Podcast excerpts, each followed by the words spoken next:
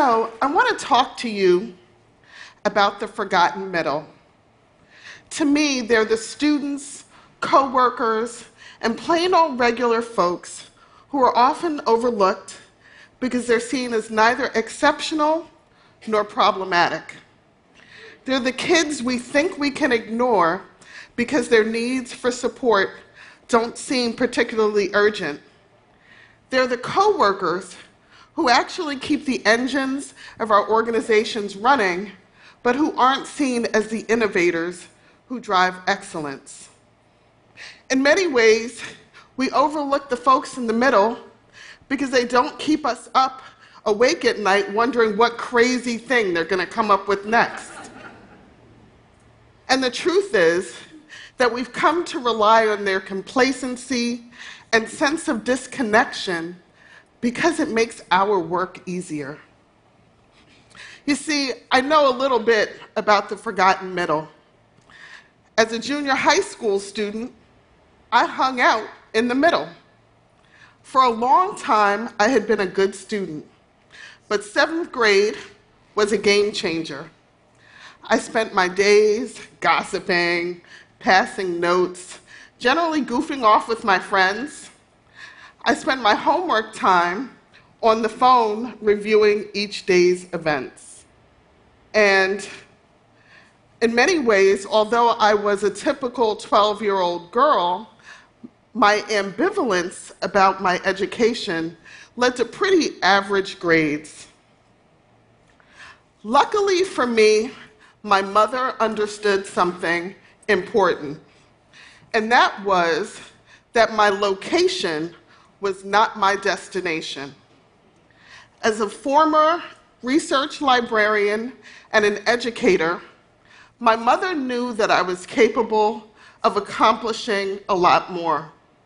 But she also understood that because I was a young black woman in America, I might not have opportunities out of the middle if she wasn't intentional about creating them.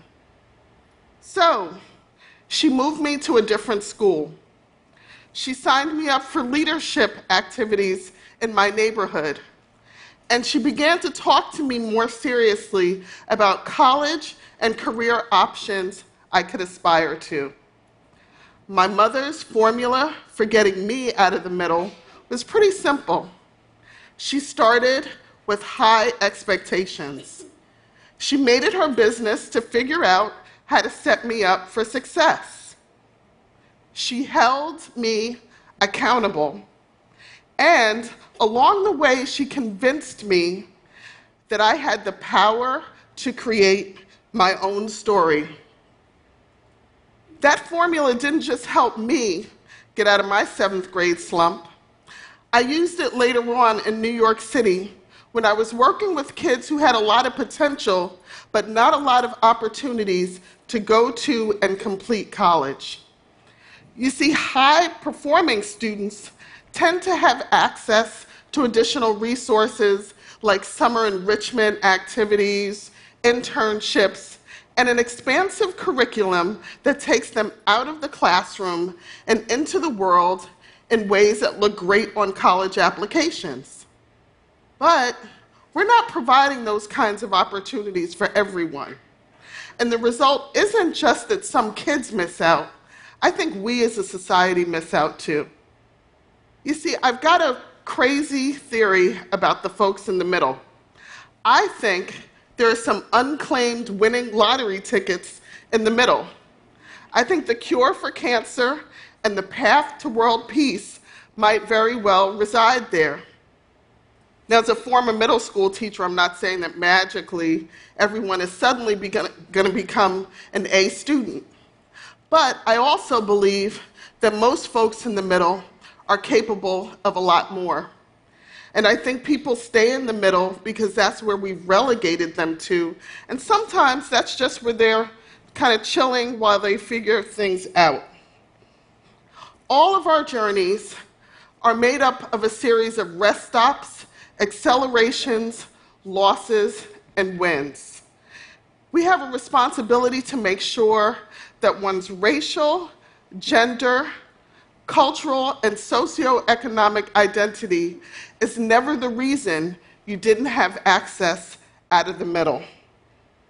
So, just as my mother did with me, I began with high expectations with my young people. And I started with a question. I stopped asking kids, hey, do you want to go to college? I started asking them, what college would you like to attend? You see, the first question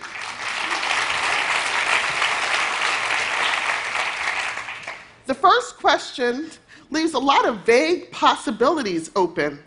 But the second question says something about what I thought my young people were capable of. On a basic level, it assumes that they're going to graduate from high school successfully.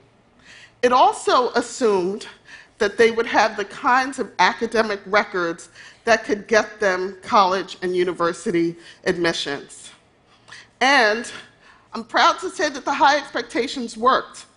While Black and Latinx students nationally tend to graduate from college in six years or less at a percent of 38, we were recognized by the College Board for our ability not to just get kids into college, but to get them through college.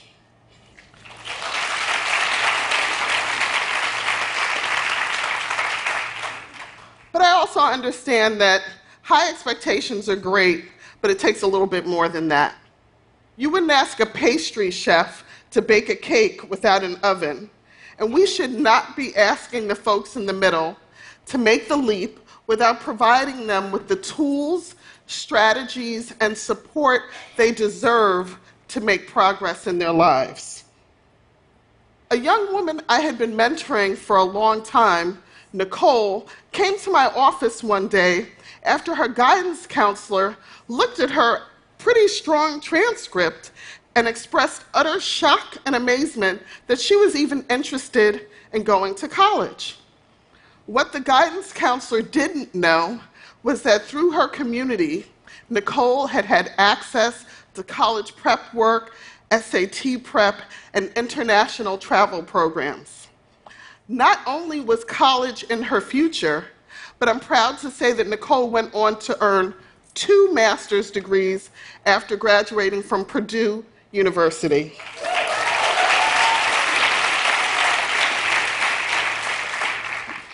We also made it our business to hold our young people accountable, but also to instill a sense of accountability in those young people to themselves, to each other, to their families, and to their communities.